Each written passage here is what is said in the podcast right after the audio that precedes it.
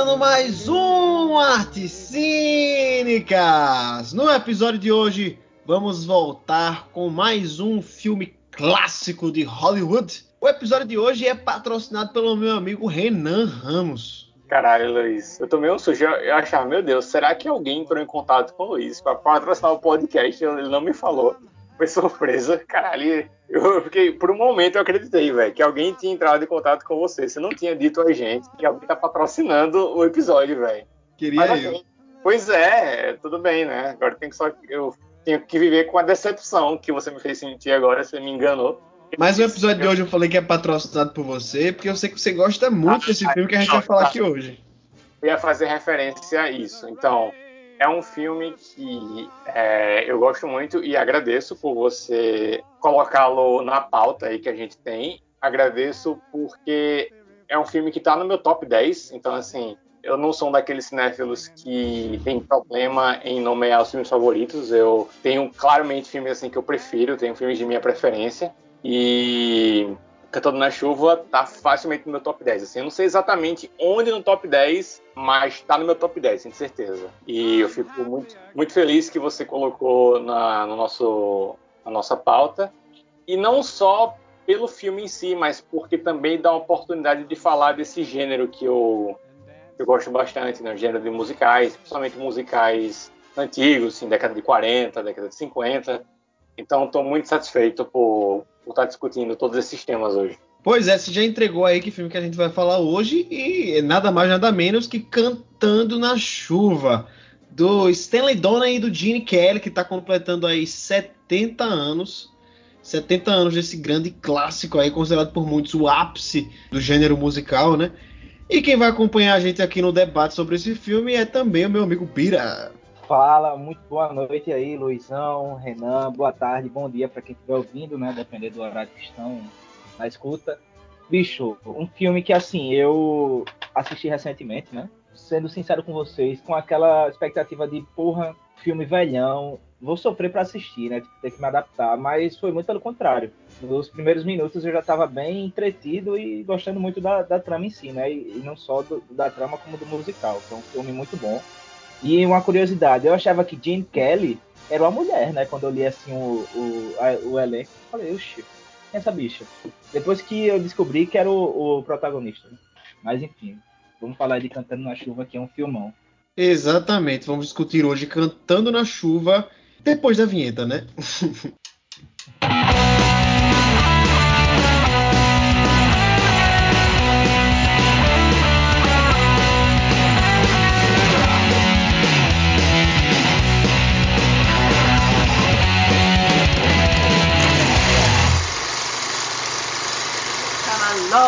together, Don. Won't you tell us how it all happened?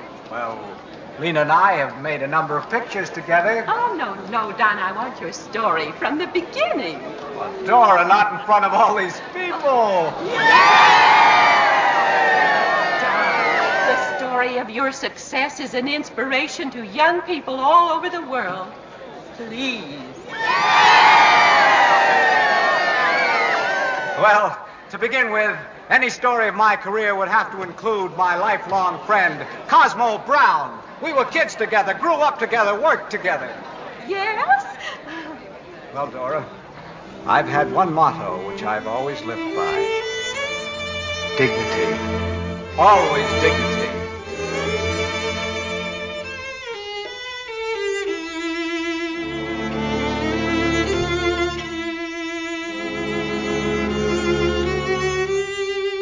Então, gente, vamos começar falando aqui sobre Cantando na Chuva. É, primeiro vamos falar sobre a premissa do filme, né? Tenho certeza que o Renan deve saber muito bem também que o Cantando na Chuva é produzido pelo Arthur Freed, que é um produtor clássico aí do gênero de musicais daquela era de ouro de Hollywood e é um dos caras responsáveis por começar o gênero, o gênero musical no cinema, né? Lá na na MGM, um dos primeiros caras a entrar nesse ramo depois que o, o cinema ganhou vozes, né, ganhou falas. E no momento em que Cantando na Chuva começou a ser planejado lá para os anos 1950, o Arthur Fried já tinha uma coleção de músicas que ele mesmo tinha composto para filmes clássicos lá da, da MGM, né? E a ideia do Cantando na Chuva era pegar essa música que já existia, Singing in the Rain, música clássica já, tem até vídeo de tipo vários atores de Hollywood cantando essa música para um especial e pegar todas essas músicas, pelo menos a maioria delas que o Arthur Fried tinha composto ao longo dos anos e fazer um filme em cima delas. E aí os roteiristas a Betty Comden e o Adolf Green, eles falaram assim, ó, já que a gente vai fazer um filme usando essas músicas lá do início da era do cinema falado, lá do início dos musicais, não seria nada mais justo do que a gente fazer um, um filme sobre como começou tudo isso, né? Sobre essa transição do cinema mudo para o cinema falado. É um negócio assim genial que deu frutos ao filme que a gente vai discutir aqui hoje, que é o Cantando na Chuva. Realmente chega a ser um filme que eu sempre tive a impressão, antes mesmo de saber essas coisas de bastidores que você citou, eu sempre tive a impressão que ele é um filme que abarca muita coisa. Porque é um filme que tem, tem comédia, o filme tem romance, o filme tem grandes números musicais, claro, mas também isso se passando nesse contexto, como você citou. Então, o gênero musical já era uma coisa muito grande com Cantando na Chuva. Eu acho que você deve ter preparado para hoje, Luiz, algum tipo de uma sessão do podcast para recomendações, né, para quem gostou de Cantando na Chuva. Então, vou me alongar muito nisso agora, mas ele já tinha tido grandes filmes musicais e é muito incrível assim saber que cantando na, que o, o, gênero assim, eu diria confortavelmente chegou no ápice nesse nesse momento especificamente e com essa temática, né? Então é um filme que abarca muita coisa, como eu tive essa impressão desde que vi pela primeira vez, comédia, romance e tudo mais, mas abarcando esse momento tão importante para o cinema. Então é um filme que marcou a história por ser o ápice de um gênero então acho que é muito difícil a gente ficar trazendo assim histórias da arte cinematográfica mesmo e ter tão claramente o ápice de um gênero assim. Acho que alguns é fácil fazer, acho que tem ficção científica, tem 2001, filme de máfia, a gente falou recentemente de Poderoso Chefão, e a gente está falando aqui do ápice de um gênero cinematográfico, e que é Cantando na Chuva com musicais. Então, realmente é um filme que acaba sendo muito muito, muito foda mesmo por abarcar tanta coisa, tanto no seu contexto histórico, tudo esse bastidor que você falou, mas pela qualidade mesmo dele. Então, pô, gosto demais desse filme, velho. É uma coisa aqui que eu vou destacar também, bicho, é que assim, eu não, não assisti muitos musicais, né? Mas os que eu assisti, eu tinha uma certa dificuldade de saber diferenciar a parte da música, né? Do, da, da, e da história em si, que caminham juntas, né? Às vezes é dado uma pausa para ter sim, a sua música cantada, né? E em Cantando na Chuva eu não senti tanto isso, né? Que eles traçam paralelamente, assim, quando tem seus momentos de música, claro, a história do, do cinema mudo que, e da sua transição para o falado, né? Eu, particularmente, não me perdi em, em, nenhum momento. Eu tenho um pouco dessa dificuldade com, o musical, né? E Cantando na Chuva eu não senti essa dificuldade nenhuma. Tive nenhuma dificuldade amei a narrativa que eles tiveram e também amei as, amei as músicas, né? E agora sim, eu não imaginava, até tipo, até o, o, a parte final assim, o porquê do título da ser Sing in the Rain. Renato, você é um fã aí do filme, e o Luiz também, consegue me dizer, velho? Porque logo de cara vocês já sabiam que era porque era Sing in the Rain ou só pegou de quando tava acabando assim? Quando você assistiu pela eu, eu é. não sei se o Luiz sabe algum, algum motivo assim, sim, porque em termos do meu sentimento vendo o filme, eu acho que não foi uma questão que chegou a me indagar por tempo, eu acho que eu, eu, tive ali uma ideia de por que esse título, mas eu confesso, apesar de saber alguns, algumas coisas de bastidores assim, eu não confesso, não posso afirmar que sei um motivo assim por trás, né, ali, por trás das cortinas, que esse foi o título escolhido pelo filme, assim, não sei garantir, né? não sei se o Luiz sabe alguma coisa. É, pelo filme, deu a entender que, tipo, é um sentimento que você, que o, no caso, o qual é o nome dele, velho? É o Don, né? Don Lockwood. Que ele tá muito feliz e condiciona ele até cantar na chuva, né? Que é aí que ele começa a cantar Singing in the Rain, né? Que ele começa a, a cantar e ter toda é. aquela parte. Mas é isso, então, né? É, em termos do filme, então assim, de novo, eu não sei se vai ter uma razão por trás, né? Mas assim, em termos do filme, realmente pareceu um pouco disso mesmo. Assim, é, é um momento muito marcante do filme, porque aumento ali da, da percepção dele estar ali apaixonado e tudo mais. É o momento de mais icônico em termos visual. Claro que o filme é, é repleto de grandes coisas assim icônicas, mas assim a imagem dele ali naquela chuva, Inclusive é uma cena que eu não sei se é verdade, na verdade, assim, mas eu sei que o Stanley Donen misturou um pouquinho de leite na água da, daquele cenário, daquela chuva, para ficar mais visível na câmera. Eu, eu tinha lido essa informação, né? não sei se é, é uma lenda hollywoodiana, mas enfim, vira, misturando o sentimento, misturando até a importância que a cena tem, misturando o quão icônico visualmente é, como a música é marcante e linda, como a atuação dele tá muito legal ali, tudo eu acho que, que fica fácil dizer. Porque eu acho que é um filme que traz muitas alegrias em, em várias, de várias formas. Mas eu não sei se tem um motivo, assim, para esse título. Não, então, na verdade, o, o, filme ele foi sob encomenda, né? Então o título já hum. existia bem antes de até ter um roteiro, tá ligado? O filme ele hum. foi feito em cima do, do título, não, não, foi o contrário, não foi que eles fizeram o filme e depois eles botaram o nome do filme de Singing in the Rain. A música já existia, Singing in the Rain, né? E, e o filme foi feito meio com base nesse título e nessas músicas que eles tinham disponíveis. Então, não tem muito sentido se você parar para pensar o título, mas você pode encontrar alguns, né? Porque a chuva geralmente ela é uma representação de algo ruim, né? As, as pessoas sempre falam, ah, quando essa tempestade passar, a tempestade geralmente significa um, um momento ruim da vida, né? Algo que as pessoas querem esquecer e tal. E cantar geralmente é, se referencia a algo bonito, né? Algo belo, algo de comemoração. As pessoas não cantam quando estão tristes. Então, para mim, o título Cantando na Chuva é muito aquele momento ali que aqueles personagens estão passando daquela transição, né? Do cinema mudo para o falado, que ninguém sabia se ia ter emprego mais, porque muitos atores no momento eram considerados inválidos para aquela época, naquela transição de Hollywood, tá ligado? A gente vê isso muito no papel da, da Lina Lamont, né, a personagem lá, que ela é uma grande atriz do cinema mudo, mas aí chega no falado, a mulher tem uma voz de taquara rachada. E aí. A voz de quê que ela tem?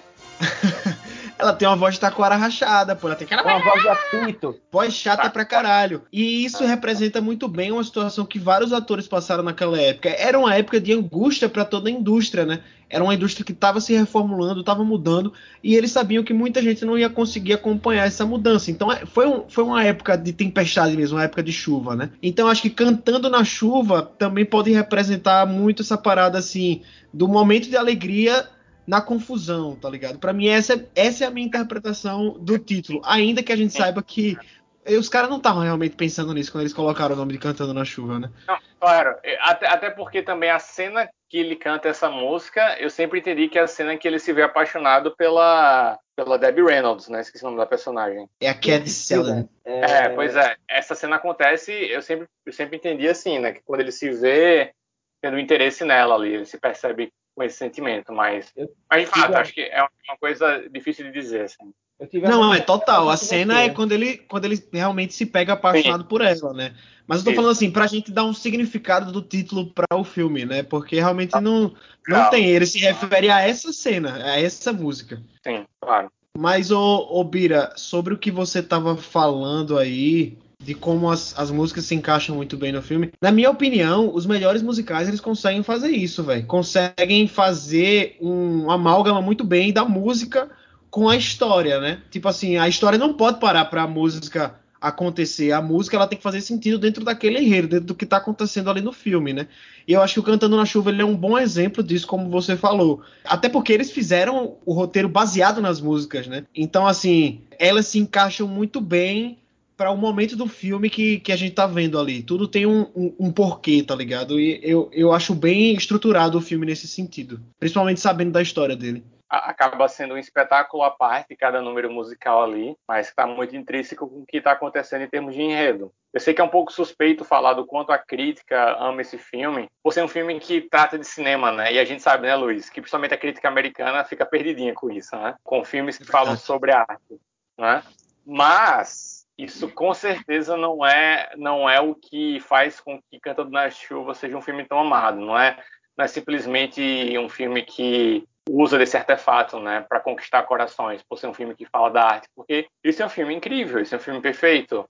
É o ápice de um gênero, como eu falei, de um gênero histórico, de um gênero que existem filmes de bom nível sendo bem feitos sobre ele, é, sobre esse gênero assim, até hoje, não é? Então assim, ainda existem filmes que falam sobre cinema, ainda existem musicais muito bons nos dois sentidos assim, porque musical não é um gênero meio que morreu entre aspas, como é o faroeste E eu sei que existem faroestes ainda hoje em dia, versões diferentes, claro, a gente teve esse ano o Ataque dos Cães, tudo mais, eu sei, não não não venho me crucificar aqui, mas é um gênero que, como estava estabelecido antes, morreu, morreu. O que existe são releituras do, do que o Faroeste já foi. E musical não, musical tá aí, enfim. É verdade, só esse. No ano é. passado a gente teve uns cinco grandes musicais sendo lançados aí. Pois é, pois é musical tá aí, tá aí tá aí com tudo, velho. Como existem filmes que falam sobre a arte do cinema também, tá aí. E Cantando na Chuva, esse ápice sensacional. É um filme perfeito. É um, é, é um filme sensacional, velho. Um daqueles filmes para sempre, assim.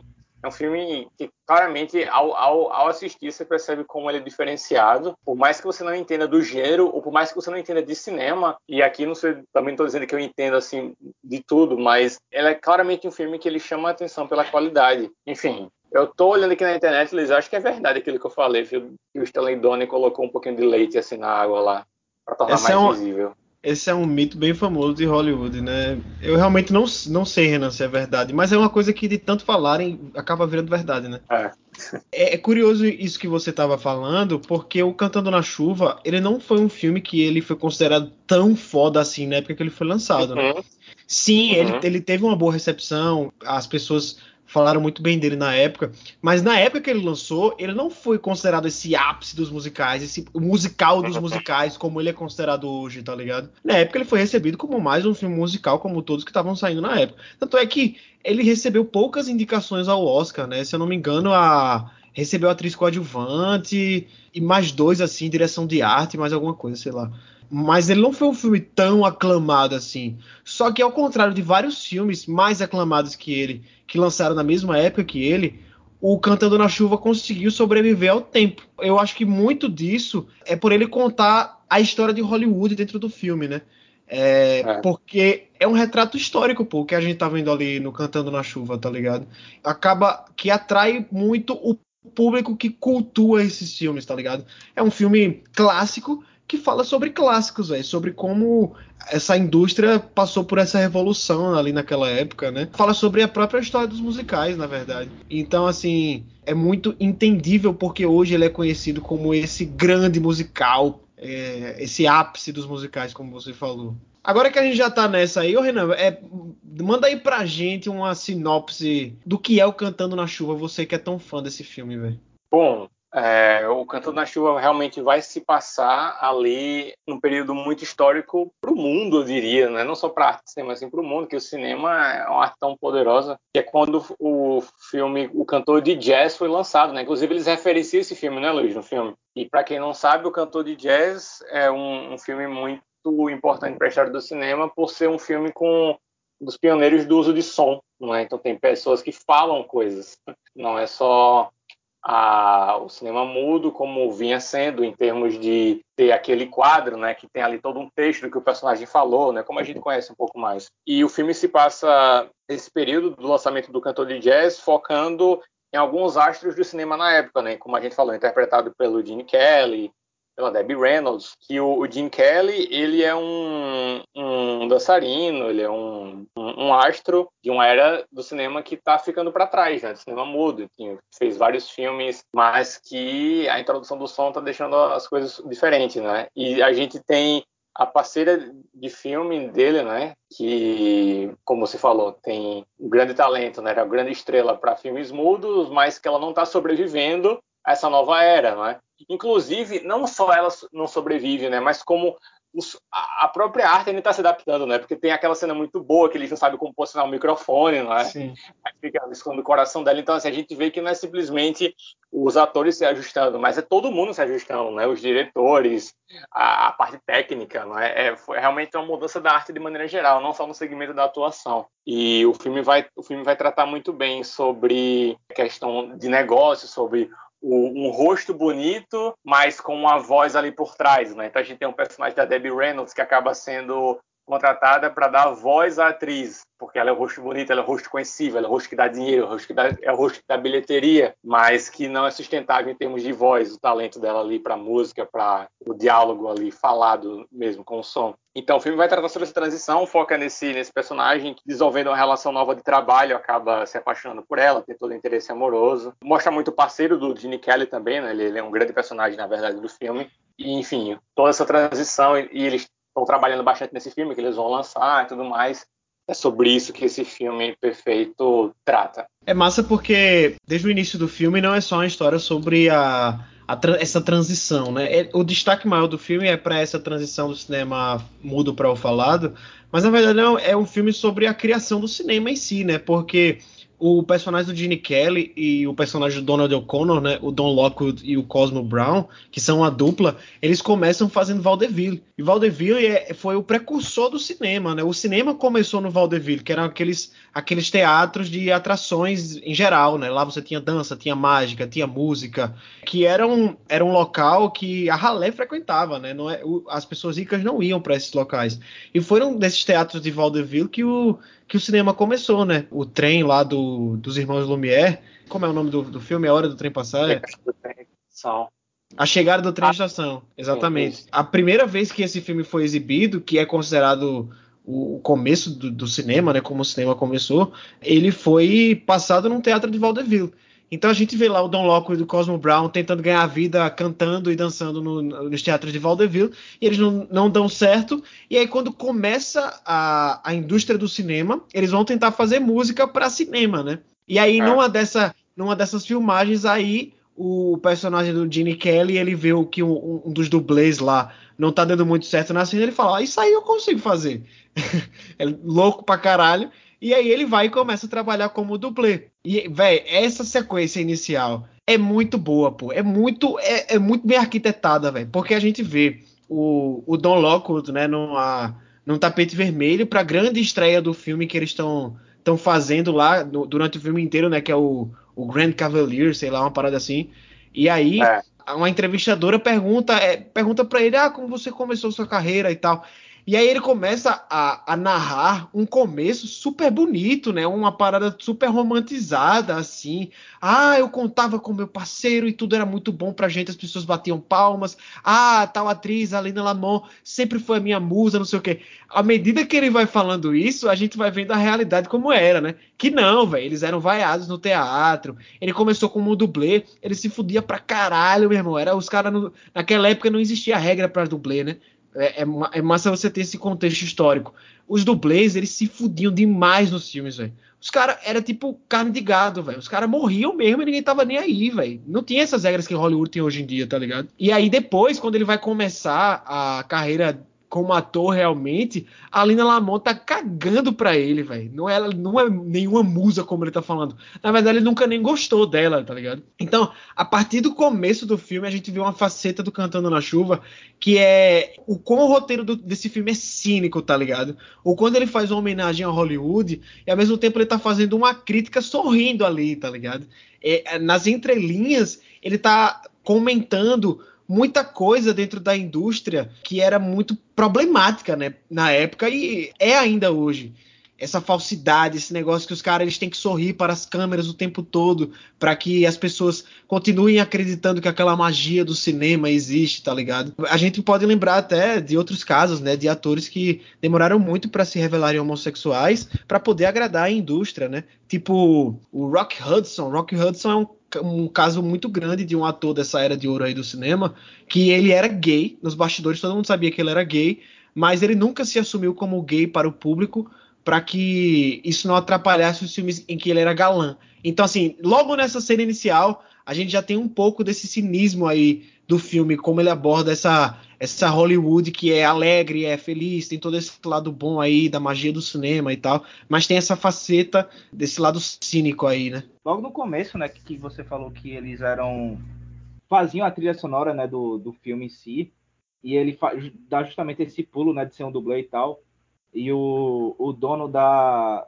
da produtora, né, de cinema, enfim, chama ele para atuar em um filme e ele se encosta na. Qual é o nome da, da insuportável, velho? Esqueci, Lina, né? A Lina. Lina Lamão. É, e ela é tão sanguessuga assim que vê que ela não vai, ele não, ela não vai tirar nada dele assim a princípio e ignora, né, totalmente, até ver que ele, que ele seria um, um desses maiores, né, do, do cinema movie. E até esse antagonismo que a, que a Lina cria já, já no começo, que, pô, você não simpatiza por ela, vê que tudo é artificial. E ela não acredita nisso depois, né, vê, tipo, ela desprezava o cara, depois suga o máximo que puder dele e ela ainda assim acredita na fantasia que é, é criada pela mídia, né, local assim, para fazer o pessoal gostar mais, ir ao cinema, né, ver os dois juntos. E bicho, desde o instante, daquele instante assim que que ela recusa ele e tal, e que dá para ver que ela é uma pessoa insuportável, que você só quer que eles se afastem, né? E o filme faz isso muito bem, que é só lá pro final que realmente tem um desfecho, de um alívio, né? Porque, porra, dá de se imaginar que o filme ia acabar até de uma maneira triste, né? Do jeito que ela jeito que ela é insuportável, velho. É, e essas cenas iniciais aí são muito boas, véio, porque parece humor Acme, tá ligado? Meio perna longa, assim, o cara se atirando em todo canto, levando porrada, entrando em cabana, cabana explodindo, velho. É, é, muito engraçado esse início do filme, mas tem esse lado do cinismo, né? Como eu, como eu falei, e o Bira já reforçou aí. É, eu acho que o ponto que você fala, Luiz, sobre a forma como essa crítica é feita, veio aqui com sabe, até um sorriso no rosto, né? A forma como, enfim, Cantando Chuva comenta sobre essas coisas e aborda isso é, é, acho que é um, é um dos pontos mais interessantes sobre o filme e até sobre os quais, sobre o qual eu não tinha parado para pensar tanto, né? Apesar de ser um filme que eu em vez de rever desde 2012, mas não tinha parado tanto para pensar sobre isso, porque eu acho que o que o que eu quero dizer com relação a esse ponto que você menciona é como tudo no Cantando na Chuva traz uma vibe assim de de leveza, assim como você falou, sabe? É tudo tão bonito e é tudo feito de uma forma tão orgânica, assim, natural, de uma forma tão bela, de uma forma que as músicas se encaixam tão bem, como a gente falou, que até esses momentos acontecem de uma forma mais, sei lá, mais, mais adorável, assim, que você até realmente consegue entender, até sem saber ou não, talvez, assim, sobre a história de Hollywood, sobre esse contexto histórico que você deu, mas em certo nível acho que você consegue pegar isso, mas que o filme nunca, nunca sai desse tom, por mais que você entenda que talvez seja uma mensagem um pouco mais diferente, mas ele tem sempre essa coisa do espetáculo, tem sempre essa coisa da leveza, tem sempre essa coisa icônica. Não sei se você entende o que eu quero dizer, sabe? Entende o que eu quero dizer com relação a que, tipo, sempre vai seguindo esse tom, por mais que ele esteja transmitindo outro conteúdo ali, esteja fazendo um comentário que não é simplesmente sobre a transição do cinema mudo, sobre aqueles personagens, mas sempre vai seguindo essa essa leveza, essa beleza, essa qualidade assim do filme. Você consegue enxergar isso? Então, é, é, foi justamente sobre isso que eu falei, quando eu falei que eles fazem essas críticas bem pesadas, bem pungentes, bem contundentes, mas sorrindo, tá ligado? Porque o filme é. ele nunca perde esse tom de fantasia, esse tom de deslumbramento e tal. Mas se você começa a prestar atenção no subtexto dele, você vê que ele tá fazendo vários comentários por isso que eu falo que é um filme cínico, velho. Porque ele, ele tá falando de um negócio sério sorrindo, tá ligado? Ele tá. Ele é tipo aquela pessoa passiva-agressiva, sabe? É, concordo. Pois é, e aí com a avançada da trama, a gente vê o Dom já. O Dom, ele começa ali a virar um astro, né, do cinema mudo. Ele começa a, ficar muito reconhecido, cheio de fãs. E é aí que ele conhece a personagem da Debbie Reynolds, né, que é a Carrie Seldon. Que ele tá fugindo de umas fãs, bem ao estilo Beatlemania, né?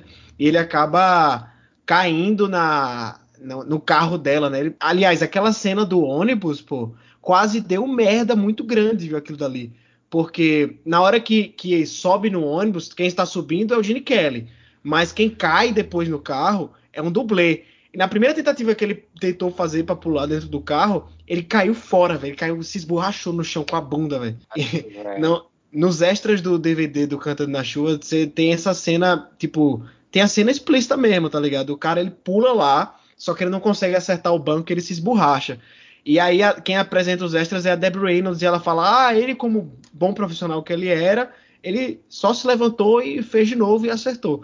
Aí eu fico, caralho, meu irmão, tipo, e se isso fosse hoje em dia, velho, esse cara já, já, já, sairia dali com um contrato de para ficar calado e receber um bônus, tá ligado? Porque seria acidente certo. Acho que essa cena nem seria gravada do jeito que ela foi, tá ligado? Se fosse, se fosse hoje em dia. Mas enfim, é uma cena muito legal, né? Porque ele tá fugindo lá da galera, ele vai subindo no carro, sobe no ônibus, depois pula no carro dela, e é assim que ele se conhece dessa maneira inusitada. E ela é uma cantora ali iniciante, né? Que nunca deu certo e tal, mas ele fica meio que apaixonado por ela de cara assim, muito por conta de ela ser indiferente a ele, né? Diferente das outras mulheres que, tipo, babam muito o ovo dele e correm atrás dele e gritam por ele ser esse astro, né? Só que eles acabam não ficando juntos logo de cara, né? Eles vão ficar, vão ficar juntos muito depois, quando ela realmente está começando ali a, a ingressar em Hollywood e ele puxa a sardinha pro lado dela. É muito massa como eles vão contando essa história. E assim, você tem cenas de musical que são se passando dentro dessa história que eles estão contando, e tem cenas musicais que são tipo os caras gravando no estúdio, né? Tem uma música que é uma cena que eles estão chegando. A, a personagem da Debbie Reynolds tá, tá indo com o chefe lá da, da, da, produtora, né? O chefe do estúdio, para ver uma cena dele, deles filmando a primeira cena cantada que eles estão falando, primeira cena de musical que eles estão falando. E é uma cena que tá um cara com várias mulheres em volta e a gente vai vendo é, várias, vários figurinos diferentes e tal. É só um exemplo de como, assim, às vezes o filme ele dá uns desvios, tá ligado? Só para mostrar coisinhas que eram feitas na época dentro do cinema, tá ligado? A gente tá acompanhando aquela história daquelas pessoas, mas às vezes ele dá um desviozinho só para dizer assim, ó, oh, vem ver como era isso aqui. E a gente vê uma cena dos caras gravando e tal. Muito mais do que um filme sobre aqueles personagens, é um filme sobre o cinema, velho. Isso é uma das coisas que eu mais gostei é, no Cantando na Chuva. E algo que eu gostaria de ressaltar muito aqui é a figura do Gene Kelly, né? O Gene Kelly, eu não, eu não sei se vocês sabem, acho que o Renan deve saber mais que o Bira, ele é um ícone do cinema, né? O Gene Kelly, ele é um cara, tipo assim, é, para muita gente ele foi um, um, revolucionário em questão de atuação e dança em Hollywood e musicais em geral, né, no caso.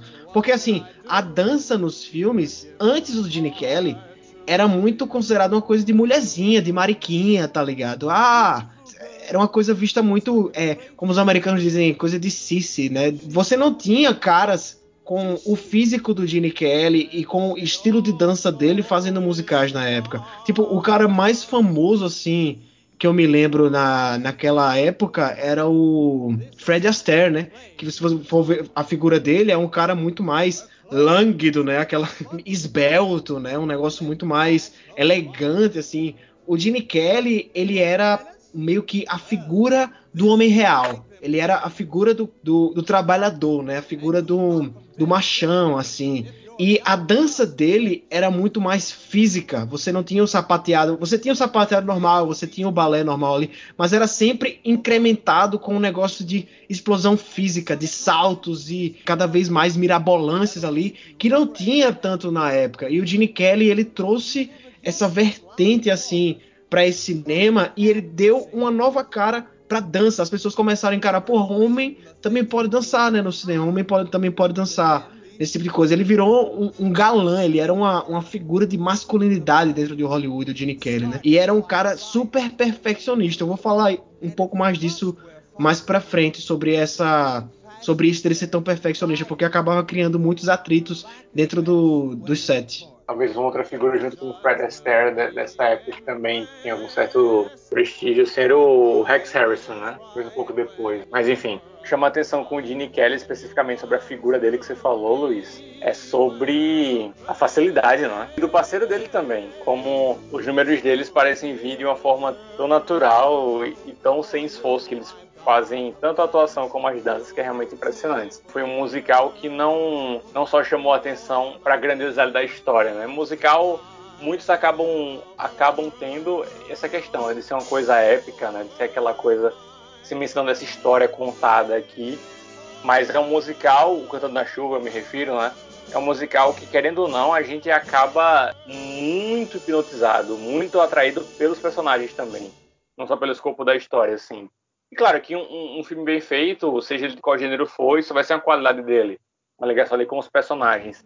Mas é que com, com o Canto na Chuva especificamente, é o espetáculo de tudo, são os cenários e a época, toda a ambientação, mas também com um encanto específico para aquelas pessoas. O personagem que ele faz e a forma como a gente simpatiza com ele, a forma como a gente tem aquela vilã que não é bem uma vilã, né? acaba sendo essa figura antagônica, mas que uma relação diferente de um vilão, assim, de uma vilã, claramente.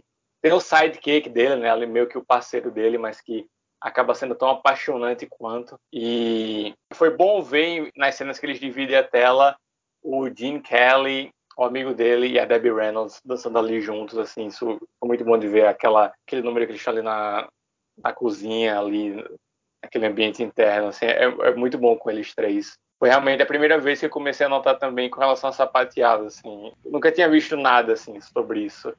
É, eu vi o filme bem jovem, assim, mas me chamou a atenção para esse tipo de, enfim, de dança também. É, nossa, é realmente é, é, é, muito bom. Você falou a figura de Gene Kelly, acho que é, o que eu mais sinto é isso. É como vem de uma forma totalmente orgânica e fácil para ele.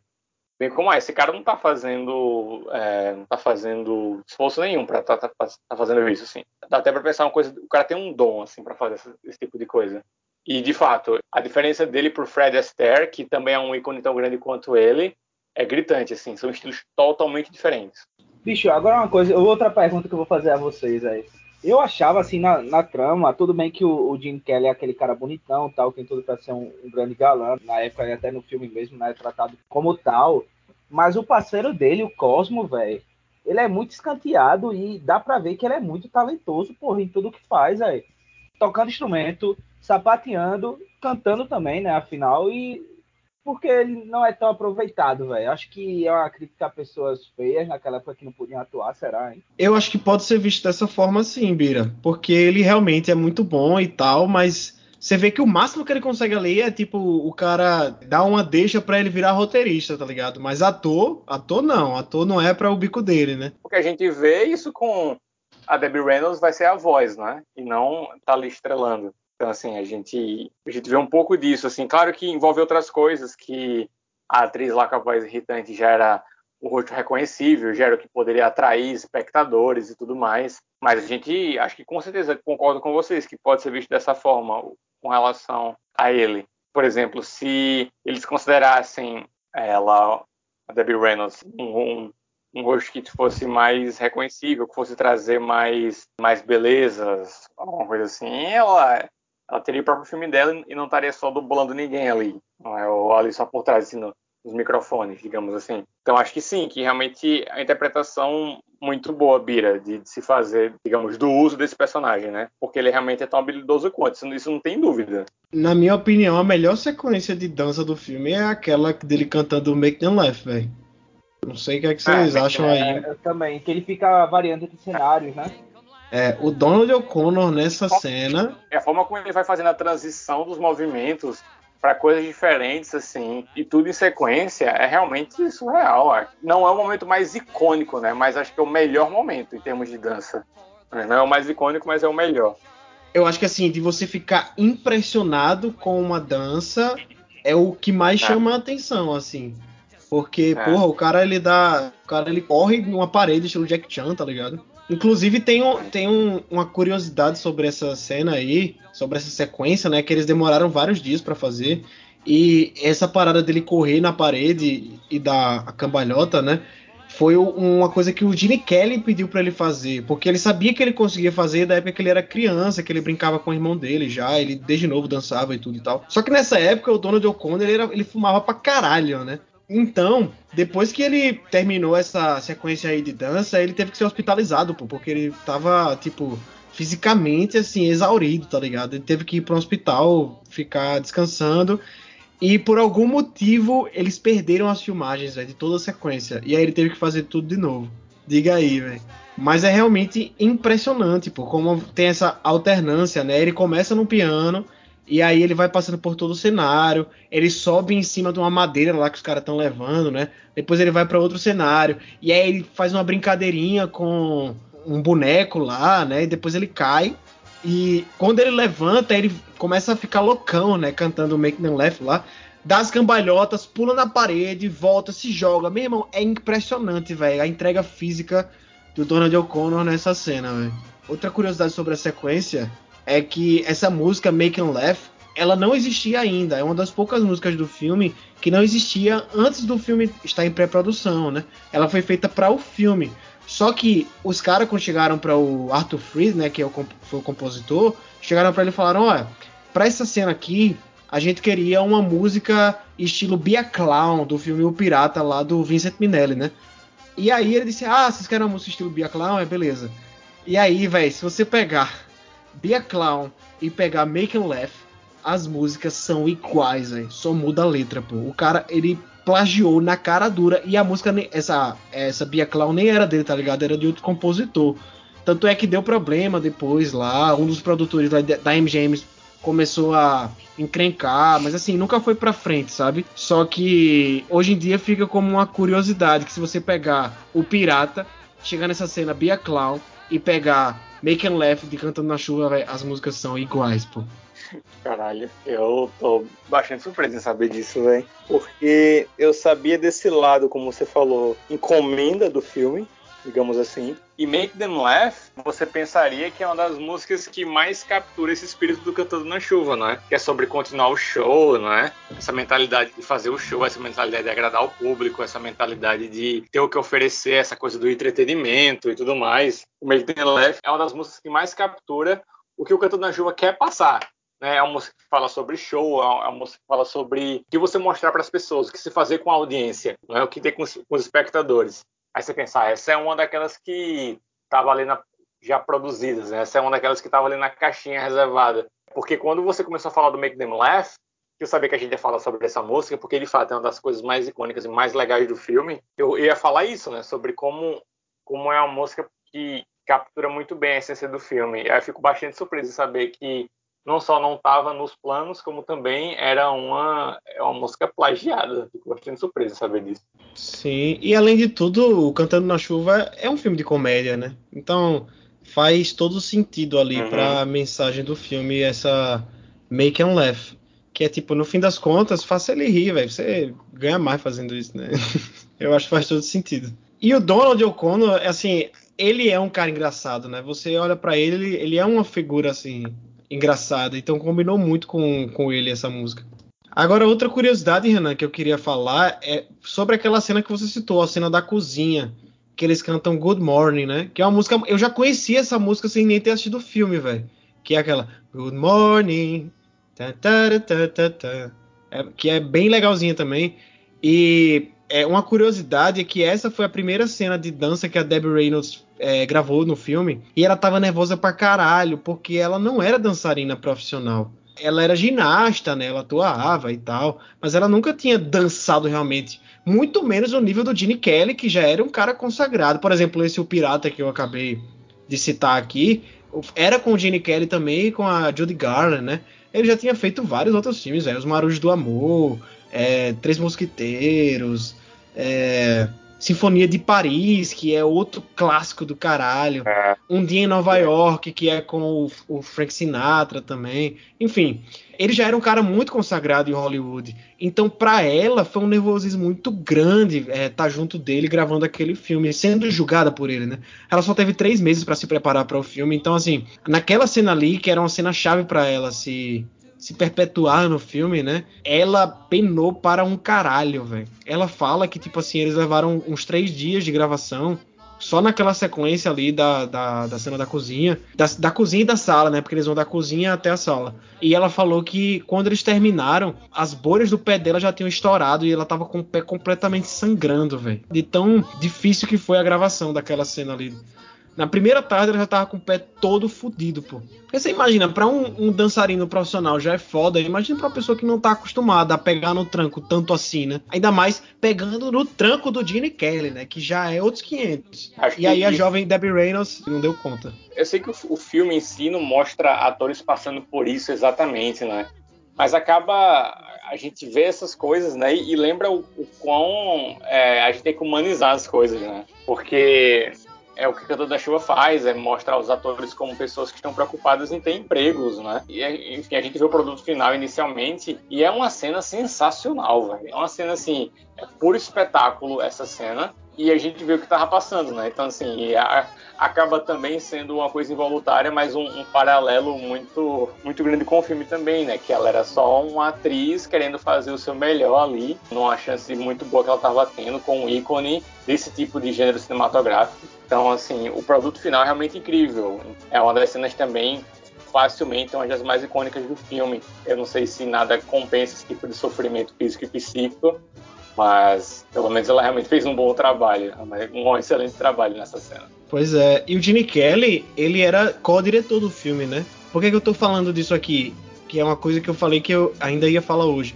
O Gene Kelly, ele era um cara muito perfeccionista e ele pegava muito pesado nos filmes dele. Quando ele entrava como diretor, era principalmente para essas cenas de coreografia, né? Porque antes dele ser ator, até, ele era professor de dança. E ele era um cara muito carrasco mesmo, ele era conhecido por isso, tá ligado? Então, assim, eu imagino quanto a Debbie Reynolds deve ter sofrido nessa cena na mão do Gene Kelly, viu? Tem até depoimentos do Donald O'Connor, que já era um, um, dançarino foda em Hollywood, tá ligado? Dele falando que nas primeiras semanas de gravação de Cantando na Chuva, ele pisava em ovos com o Gene Kelly, pô. Ele tinha meio que medo dele, assim, tá ligado? De fazer alguma coisa que desagradasse ele, porque ele era um cara meio mão pesada, tá ligado? Dentro do set, assim. Era o cara que você tinha que fazer do jeito dele, se não ficasse do jeito dele, você ia repetir dezenas de vezes até ficar certo. Então, assim, era. Eu imagino que não deve ter sido fácil, principalmente para Debbie Reynolds como uma atriz iniciante ali, novinha. É, se eu não me engano, ela tinha 18 anos quando o filme foi, foi gravado. Então, assim, isso aí que você tá falando faz muito sentido, Renan, porque é um filme que ele tá justamente criticando essas coisas em Hollywood, mas meio que reproduzindo de certa forma dentro do, das próprias gravações dele, né? É. O que é que a gente pode falar mais aí do filme? Eu acho que a gente poderia falar mais sobre a trama, principalmente por essa, essa passagem aí do cinema mudo para o falado, né? Porque, véi, tem cenas impagáveis aí nisso daí. Eu só lembrei da gente quando a gente tava falando sobre. A gente tem um podcast aqui, tem um episódio sobre cinema mudo, né? Todo mundo pesquisou bastante para fazer esse episódio, inclusive vão lá conferir, que tá muito legal. Pode até complementar um pouco isso daqui, porque a gente tem muita informação sobre essa época de Hollywood naquele episódio também. E aí é muito. Era eu assistindo e vendo muito do que a gente estudou lá para aquele episódio, tá ligado? Os caras não sabiam nem onde colocar o microfone ainda, tá ligado? Não tinham nem descoberto ainda que o microfone podia ficar em cima, era escondendo na planta.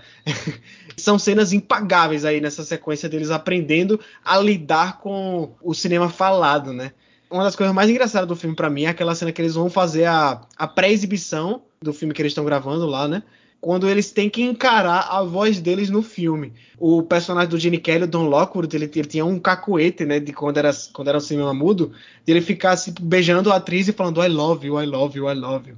Sendo que isso não funciona no cinema falado, né? Porque, tipo, I love, I love, I love não quer dizer nada, tá ligado? E aí, quando fica se repetindo isso no filme, o público começa a achar o bico de rir, velho. Eu achei isso muito engenhoso, velho. Muito engraçado, principalmente esse, esse choque, né? Das duas gerações do cinema. O que é que vocês acharam disso aí, dessas sequências aí? Essa, essa cena, eu tô me lembrando bem da cena que eles tentam fazer essa, esse filme de transicional, né? De falha em si com cheio de falhas. Bicho, é justamente isso, velho. É tudo que podia dar errado no, no, primeiro experimento, né? A Lina, né, tipo, com a voz horrorosa, eles tendo esse estranhamento, né, do, da própria voz, apesar de ser talentoso, e toda essa insegurança, né, nesse futuro, né? Toda essa incerteza de se daria certo, se ia, se ia flopar sua carreira como ator, né? De engraçado tem isso, né?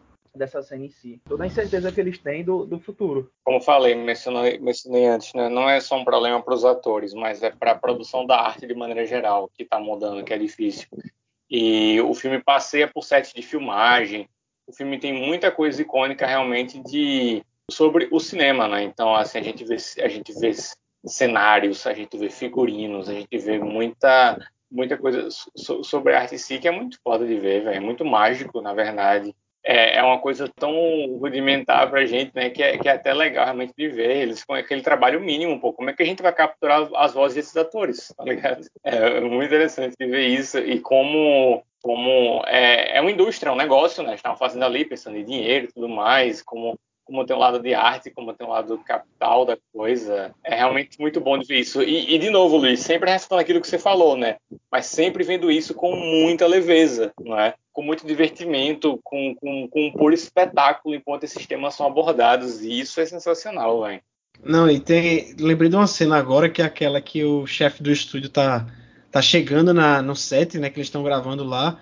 Aí ele olha assim, aí, fiz, aí diz: Oxi, esses fios aqui tudo jogado, aí alguém pode sofrer um acidente. Ele vai e puxa, e é o fio do microfone que estava escondido debaixo do vestido da, da, da atriz ali na Lamona. E aí ele puxa e ela cai com tudo do, do banco e tal. Que é uma cena muito bestinha, muito pastelona, assim mas que eu tenho certeza, eu consigo imaginar isso acontecendo de verdade, tá ligado? E assim, a gente tá falando de pessoas, desde o, dos atores, principalmente os produtores, os roteiristas, são caras que eles passaram pelo cinema mudo também, né? Então eu não posso deixar de pensar que muito daquilo que a gente vê no filme devem ter sido, devem, e eu acho que são, experiências que eles próprios tiveram nessa transição, né? Uhum. E o que deixa ainda ainda mais legal tudo que a gente tá vendo ali por vir de pessoas que passaram por aquilo dali também. É. E aí, depois dessa exibição teste, o filme é completamente escorraçado, né? Ninguém gosta dele. Era para ser um filme dramático, era para ser um filme meio shakespeariano, né? E tal, um negócio meio de história de cavaleiros e é. damas e não sei o que lá. O filme vira uma comédia, né? Porque as atuações são péssimas, a voz não consegue sincronizar, os caras, enfim, horrível, horrível. A captação de som não presta. E aí, o Don Lockwood e, e a, e a Kerry Selden, né, que é a personagem da Debbie Reynolds, eles têm a ideia de transformar o filme num musical, regravar algumas cenas e transformar o filme num musical. E aí eu acho que é, são as cenas de maior deslumbramento do filme, velho. Porque a gente tem aquela primeira sequência que o, o, o Don quer colocar no filme, né? Que é de um jovem ator chegando em Hollywood, tentando ali o sucesso na, na Broadway, no cinema e tal, até a gente chegar no, na, na cena de sonho, que é o, o que é o restante do filme que eles estão gravando, né? Toda essa sequência, assim, do Gene Kelly interpretando esse jovem ator, chegando em Hollywood, tentando ali o sucesso e tal. Bicho, é uma sequência tão linda, velho. Tão bonito, pô. Tão, tão bem coreografado a direção de arte desse filme é impressionante, principalmente nessas sequências aí. Tu concorda comigo, Renan? Eu concordo. Eu acho que quando eu tava revendo o filme, é, essa foi a única cena. Claro que assim, o que eu vou falar agora não é um indicativo das outras cenas, já que as outras cenas não prestam, nada, nada do tipo. Mas essa cena eu pausei, velho. Eu pausei, eu voltei, porque eu acho que ela é um espetáculo. Ela consegue novamente fazer uma coisa que Cantando na Chuva faz bem o filme todo, que é transmitir uma ideia muito clara sobre toda essa jornada, sobre um comentário sobre a arte em si, enquanto você está prestando um espetáculo muito bem feito, mas também eu acho que essa é a cena que para mim fixa na minha cabeça o quão grandioso esse filme é. Pô, esse filme é foda. Olha essa cena aqui. É nela que eu penso. É nela como as coisas fizessem mais sentido para mim. Porque eu acho que até uma, alguém poderia até discutir assim como é uma quebra no filme, assim em termos assim do ritmo da narrativa, ela realmente demora um pouco mais, ela fica uma coisa mais surrealista mesmo, uma coisa mais é uma coisa diferente do que vinha sendo, mas eu acho que grandes filmes fazem isso assim. Eu pensei assim, não sei porquê, acho que é porque um filme que também está no meu top 10, mas eu penso no Casablanca, que não é um musical, mas como Casablanca assim, é no final do segundo ato, tem um flashback assim que dura muito tempo, dura uns 30 minutos e que quebra assim um pouco o ritmo do filme, mas que é tão bem feito que faz muito sentido, que é excelente de ver. E eu não estou comparando essa sequência de Cantando na Chuva como uma quebra tão grande narrativa, mas chama atenção porque é uma cena muito diferente do que estava sendo mostrado ali. A forma como é conduzida fica realmente uma coisa mais de uma coisa onírica mesmo, mas é muito bem feita. É muito bem feita. Acho que fica realmente uma coisa muito clara da mensagem, né? Que é uma jornada desse ator, são os desafios, mas acho que combina muito bem com o espetáculo, acho que combina muito bem com esse mundo de, de, de felicidade de fantasia que o Todo na Chuva traz essa sensação de puro espetáculo, realmente, de puro entretenimento que traz. E é uma, é uma cena que tá tudo muito bem, velho. Os cenários, os figurinos, como você falou, a direção de arte, é isso que eu destaco mesmo. Porque o filme puxa muito dessas qualidades nessa cena. Então é muito bom essa coisa essa coisa onírica que traz, no meio de um filme que não tinha muito essa vibe, né? Não dá pra dizer que é muito bem pra esse lado, mas que fica muito bem feito, velho. É quando o filme ele dá uma verve mais artística, né? Você vê um é quase é. Um, um devaneio, né? Aquilo dali. A gente para um pouco uhum. para apreciar um, uma peça de arte mesmo, pô. É um. É, ah. O filme ele vira outra coisa ali naquele momento. E eu queria destacar aquela cena que tá o, o Gene Kelly e a outra atriz que, que dança com ele na cena. Sid Charis é o nome da atriz. É, a que eu tô lembrando que ficou muito na minha cabeça é aquela que ela tá com um pano bem longo, tá ligado? No vestido dela. E o sim, pano fica fazendo um balé também, não só os, o, os ah, atores, tá ligado? É. E aquilo dali teve que ser uma cena co é, coordenada, os ventiladores, tá ligado? para que aquele pano fizesse o um movimento coreografado junto com os atores e tal. Foi uma cena que deu um trabalho do caralho e eu, eu considero uma das cenas mais belas do filme, pô, aquela dali. Porque visualmente é incrível, pô. É espetáculo. É, é uma cena, inclusive, é, toda aquela vibe, aquele cenário La La Land faz muita referência a essa cena. Eu ia é... citar isso, eu ia citar isso, velho. Que o La La Land é. tem muito esse negócio também do devaneio lá no final, né? Sim, o La La Land puxa muito dessa cena aí, dessa, dessa vibe desse filme. É incrível, velho. Por espetáculo. E aí depois disso, depois que eles terminam de gravar o filme, né? Porque isso daí já é a, a última cena que eles gravam, a, a gente vai para a estreia do filme, que é o que a gente viu lá no início, que é aquela cena do do Gene Kelly sendo perguntado no tapete vermelho, é justamente na estreia desse filme que eles estão fazendo.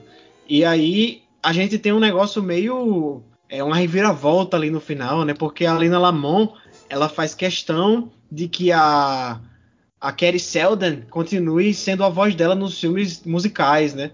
Isso para ela continuar fazendo os filmes junto com a MGM, com a MGM não, ó, com, a, com, o estúdio lá que é apresentado no filme, né? E meio que suborna ali o, o chefe dos produtores, só que ela acaba sendo sabotada pelo próprio ego dela, né?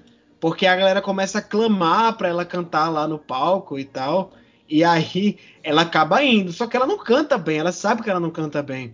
E aí bota uma menina, a Debbie Reynolds, pra cantar no, no, nas cortinas atrás dela. Só que aí chega uma hora que os caras se olham assim, né? E aí sobem a, a cortina para eles verem que não é ela que tava cantando nem a pau desde o início. E é aí que a gente tem a queda da nossa da nossa vilã, que é uma daquelas personagens que a gente ama odiar, né? Porque ela é muito engraçada, velho. Eu, eu achei. Eu ela, né? Na verdade, velho. Não, não, não amo odiá-la, não, Luiz.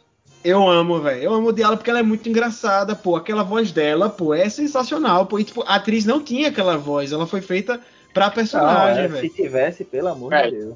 É assim, pra, só pra usar uma referência, assim, a voz dela irrita de um jeito que é muito foda. Ela tá muito bem nisso. E lembra muito a, a primeira metade de um outro musical que eu vou indicar, que é o Minha Bela Dama, velho. E a, a Audrey Hepburn enfim, uma lendária atriz também, ela tá fazendo uma voz, assim, porque ela, ela é moradora de rua, ela é tipo pobre, assim. Eu acho que ela é moradora de rua, enfim, a gente não vê ela numa casa, assim, exatamente. Mas ela deve ter um lá, mas ela é pobre.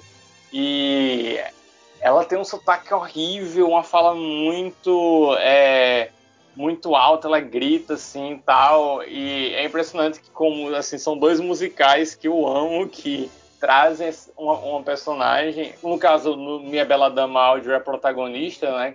Tudo bem, mas a voz dela de fato vem de um jeito assim, velho, que toca você, mas que é uma coisa que eu gosto, como concordo com você, Luiz, assim, eu gosto bastante. Essa coisa do final, assim, claro, fica uma coisa mais do. uma coisa mais vilanesca, assim, na parte dela, até porque tem uma revelação, tem a queda dela, assim, tudo mais, tem o reconhecimento que todo mundo tem da Debbie Reynolds, mas que acho que também é muito justo com todo o tom do filme que traz, é feito com a mesma leveza assim de sempre, com a mesma Sim. delicadeza, com a mesma com a mesma inteligência, que fica muito bom também, velho. Eu só acho que esse final ele perde um pouco do cinismo que eu consigo encontrar no resto do filme, tá ligado? Porque ele é um final muito mais inocente. Combina realmente com o tom, assim, porque ele é um filme muito leve o tempo todo, né?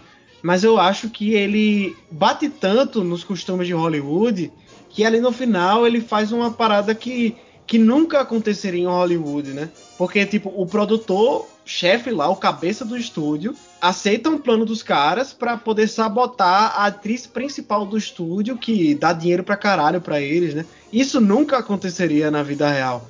Pelo contrário, eu acho que seria muito mais fácil ele entrar na dela e continuar usando a menina para ser a voz dela e deixar ela escondida para o resto da carreira dela, tá ligado? Eu acho é... que muito realmente por um pelo final feliz mesmo, né? Pela celebração daquela personagem, né? Por, por, por essa coisa acabar tudo bem mesmo. E como você falou, acaba sendo justo com todo o tom do filme de maneira geral, mas que também é fácil de entender por que foi esse caminho seguido, né? Naquela coisa que a gente fica, ah, porra, por quê? De onde é que o, os caras tiraram esse final tal? Tipo, sim, sim. muito condizente com tudo. É verdade, mas eu, eu ainda acho que o filme ele poderia se beneficiar um pouco mais com um final mais cínico, como eu, como eu considero que é o, o resto do filme, sabe? Abraça a felicidade. Você tá um cara muito. Você tá um decenalta aí. não, não, de jeito nenhum. Não é por causa disso que eu vou dizer que o filme é ruim. E, inclusive, a gente tem que entender por causa da época que o filme foi lançado também, né, velho? Eu acho que eu tô sendo muito mais nova Hollywood, né, com esse pensamento assim, porque é, você tá com a cabeça do, do Scorsese chegando um taxi driver, tá ligado? Tenha calma, vamos apreciar aqui. Sim, sim, sim. Não, com certeza. Eu acho que é, é, é justo a gente. Se a gente não, não levar em conta a época que o filme foi lançado, a gente tá perdendo boa parte do contexto dele, né? Então, eu acho justíssimo. Bicho, é, eu falei no começo, né, que minhas expectativas eram baixas, né? Isso é um filme de 70 anos, que é, era um musical que eu não sou, não é muito minha praia, assim, né? Minhas experiências. Gosto de La La Land, gostei de Tic Tic Boom, mas não era muito minha praia. Mas, bicho, primeiro me surpreendi com a qualidade da imagem que tem no filme, de, no filme que tá no catálogo da HBO Max, né? Mas ele tá remasterizado, todos... né? Não, mas sim, se o cara for revisitar um filme de 70 anos atrás e não tiver remasterizado, você vai ter problemas assim. Você vai estranhar muita coisa. Então isso já me fez mais habituado né, a, a esse tipo de imagem. Tá uma imagem muito boa, véio, impecável. É... Eu só falei isso para destacar que, assim, não vá achando que o filme foi filmado daquele jeito na época. Aquilo dali não, já passou por muita claro restauração, entendeu? É, claro que não. Mas, bicho, eu gostei bastante, né? O filme, para mim, me ganha nos três primeiros minutos, que é aquela cena lá da entrevista, de um. como se fosse um, um, um local de, de gala, né? Que tem os atores famosos, tá, enfim. E o filme me ganha ali, que é bem descompromissado, engraçado, enfim. Gostei pra cacete do filme. Gostei bastante da remasterizada que tem na HBO Max. Então, se alguém for assistir, assista por lá, que a imagem tá impecável, velho. Eu acho que é a mesma master do, do Blu-ray que foi lançado há alguns anos aqui no Brasil também. Então, assim, se forem pro... Eu tenho DVD aqui que tá com a imagem legal também, mas nem se compara com a do HBO Max. Então, se forem assistir, procurem por lá. Ou então o Blu-ray, que é, eu acho mais difícil hoje em dia, né? Em termos de considerações finais, o que eu diria, velho, é mais do mesmo, no sentido assim, esse filme é perfeito, é pura arte, é um filme, como eu falei, que para mim ver esse filme, é, eu acho que é um sentimento muito claro, assim. Acho que a coisa que é fácil de perceber, como você para e pensa, ah, pô, esse filme tá muito acima de muita coisa, sabe? Por mais que você não tenha visto muito filme assim, você sabe que é uma coisa diferenciada. Eu acho que é, é uma percepção que uma pessoa que tá gostando de cinema consegue entender, pessoa que não conhece quase nada de cinema consegue entender. Eu acho que esse filme tem essa qualidade. Eu acho que é um filme que vai ser sempre bom de ver como ele é hoje. Assim, acho que ele teve, como você falou, Luiz, acho que pela temática dele vai ser um filme muito muito atemporal. Sabe? Também por se tratar, por ter essa questão do amor e da forma como o interesse romântico acontece no filme, por ter essa, essa, essa figura injustiçada que acaba sendo reconhecida, por falar de cinema, que é uma arte que vai ser para sempre, por falar de um período que da história que também não vai mudar, desse período do som. Então, você acha que vai ser sempre um filme muito bom de ver. Não é um filme longo, muito pelo contrário, e assim, isso não é um problema para mim, mas sei que para algumas pessoas é. Então, acho que é um filme que pode iniciar muita gente no gênero musical.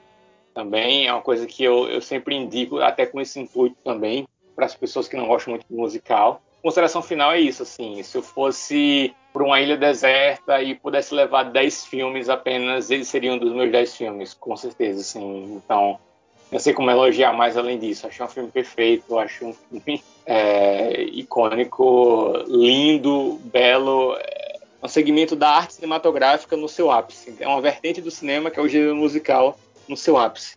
Então, isso é muito bom. Falou tudo aí, Renanzão. Agora, para a gente finalizar por aqui, eu quero as indicações de vocês, como já é de praxe nos, nesses episódios gente, e que a gente fala de filmes clássicos, né? Primeiro você, Renan, que já está aí na toada, indica um filme, você que é tão fã de musicais, né?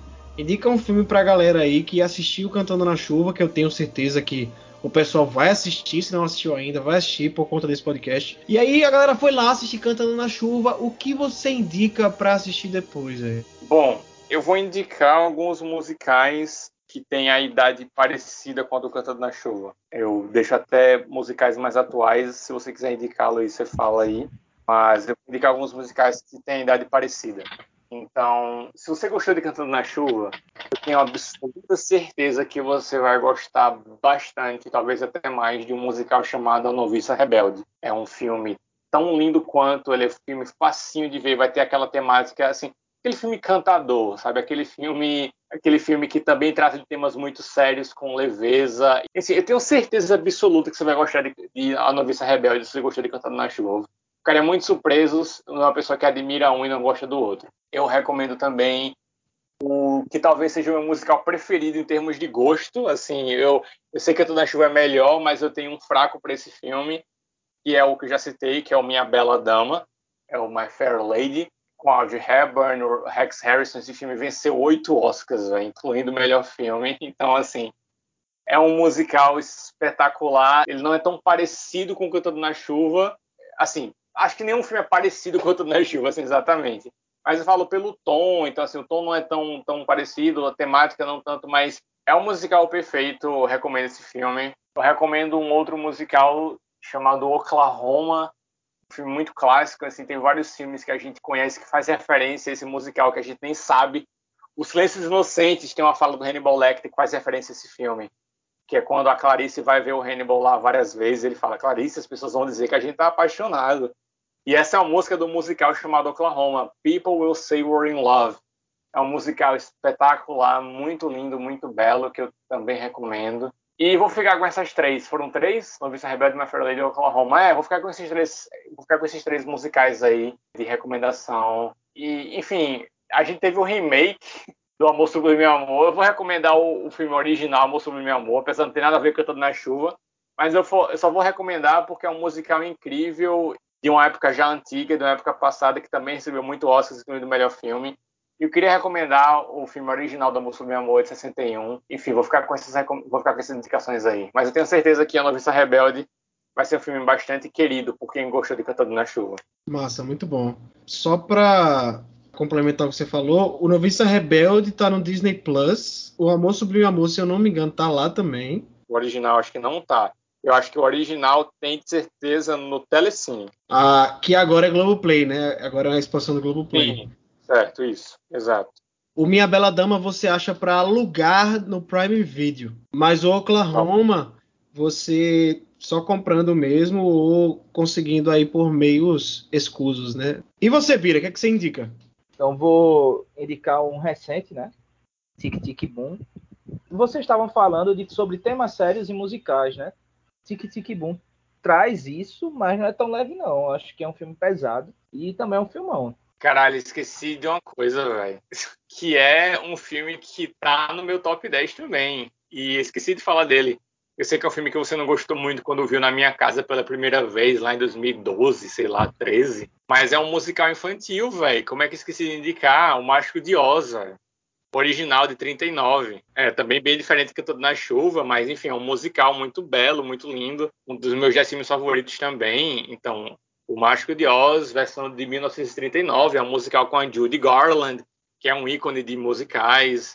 O Luiz já até citou ela hoje, então com certeza também está na indicação, junto com Minha Bela Dama, com Oklahoma, Amor Sublime Amor e A Noviça Rebelde. Muito bom. O Mágico de Oz tem no HBO Max, né? Para quem quiser assistir. e só para complementar o que o Bira falou sobre o Tic Tic Boom, Tic Tic Boom, para quem não sabe, é a história do Jonathan Larson, né? Que foi um um dramaturgo, né, que viveu pouco tempo de vida. Ele só, ele era louco, o sonho dele era estrear na Broadway e ele conseguiu com dois musicais, que foi o próprio Tic Tic Boom e o Rent. Rent virou um clássico que é, é sempre é sempre é refeito aí na Broadway, sempre está passando aí. E o Tic Tic Boom, ele conta justamente sobre a época em que ele completou 30 anos ali, que ele tá é, passando essa passagem da, da, da jovem adulteza dele, né? E fala sobre muita coisa, fala sobre a dificuldade em se dar bem com a arte, fala sobre a, a pandemia de AIDS que estava que, que correndo no mundo, né? E, enfim, é, é, realmente ele toca em assuntos muito sérios ali. E para quem está passando, quem está nessa fase de jovem adulto, de que ainda não sabe muito bem é, como é que vai seguir a carreira, quais são seus próximos projetos e tal para o futuro, eu acho que é um filme que pega muito para quem está passando por uma fase parecida ali com a, com a do Jonathan Larson. Recomendo muito. E o filme está disponível na Netflix. Eu vou indicar aqui não só um filme, mas eu vou indicar um diretor, que é o John Carney. O John Carney, ele era um músico é, irlandês que começou a enveredar aí pelo cinema E até hoje ele fez, já fez três musicais. O primeiro deles foi o Once, apenas uma vez a tradução aqui no Brasil, que foi um filme que filmou é, independentão, assim, com pouquíssimo dinheiro. O ator principal é o cantor da banda que ele tocava na época, tá ligado? É o Glenn Hansard, e, a, e tem a atriz que é a Marqueta Irglova, que aí ele, eles se encontram nas ruas da Irlanda, os dois são músicos, e eles meio que têm um crush ali, só que ela é casada e o marido dela vive viajando, e os dois se juntam para gravar um álbum. E a história do filme é essa, velho. É um filme muito sensível, assim. É quase como uma história de romance não concretizado, tá ligado? E é um musical bem legal, mas como todos os musicais do John Carney, as trilhas, elas ocorrem enquanto as pessoas tocam elas. Tipo assim, não é como o, o La La Land ou, ou todos esses que você citou, Renan, que assim, as músicas elas fazem parte do roteiro do filme. Os personagens param para cantar o sentimento deles, né? No caso, as músicas nos filmes do John Carney acontecem porque os, os personagens são músicos e em algum momento eles tocam ela no filme, entendeu? O Apenas Uma Vez é o primeiro deles, filme muito sensível, acho que é o mais sensível de todos.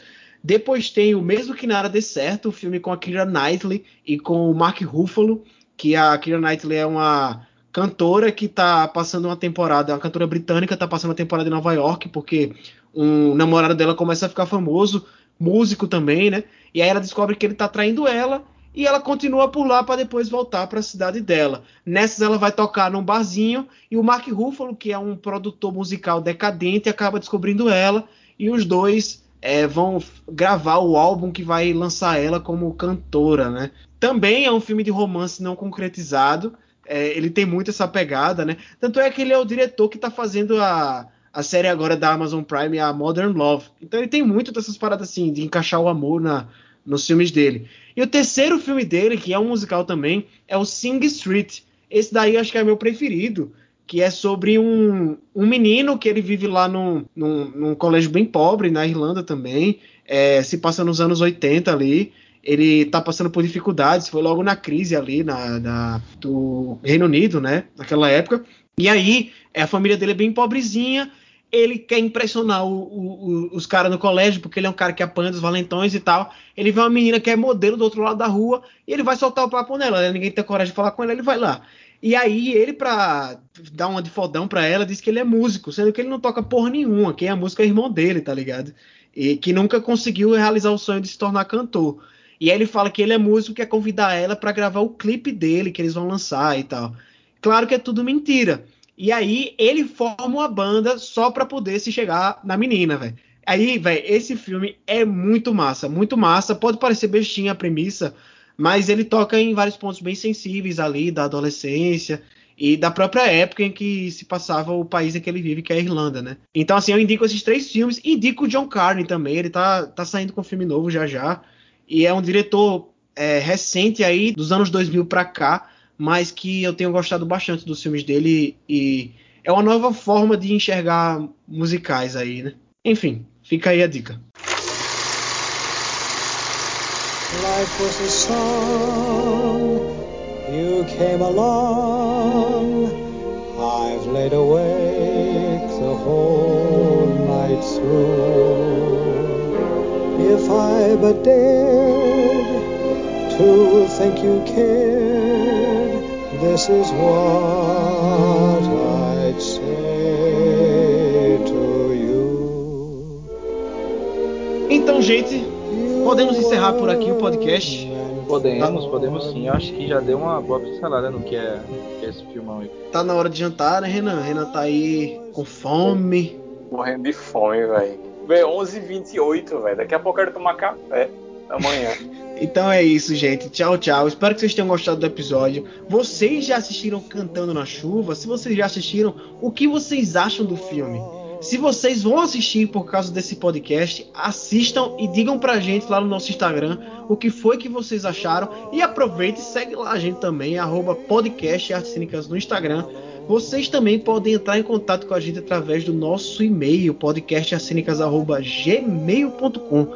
E se você escuta a gente em qualquer plataforma digital aí de áudio, seja no Spotify, no Deezer, no Amazon Music, siga a gente também, para vocês sempre ficarem de olho quando a gente lançar episódio novo. Além daqui desses episódios que a gente faz sobre filmes normais, a gente também faz, é, lança episódio toda semana no Extra Cínica, que é, são episódios sobre as principais notícias do cinema aí, e das séries, e do mundo, e da cultura pop em geral.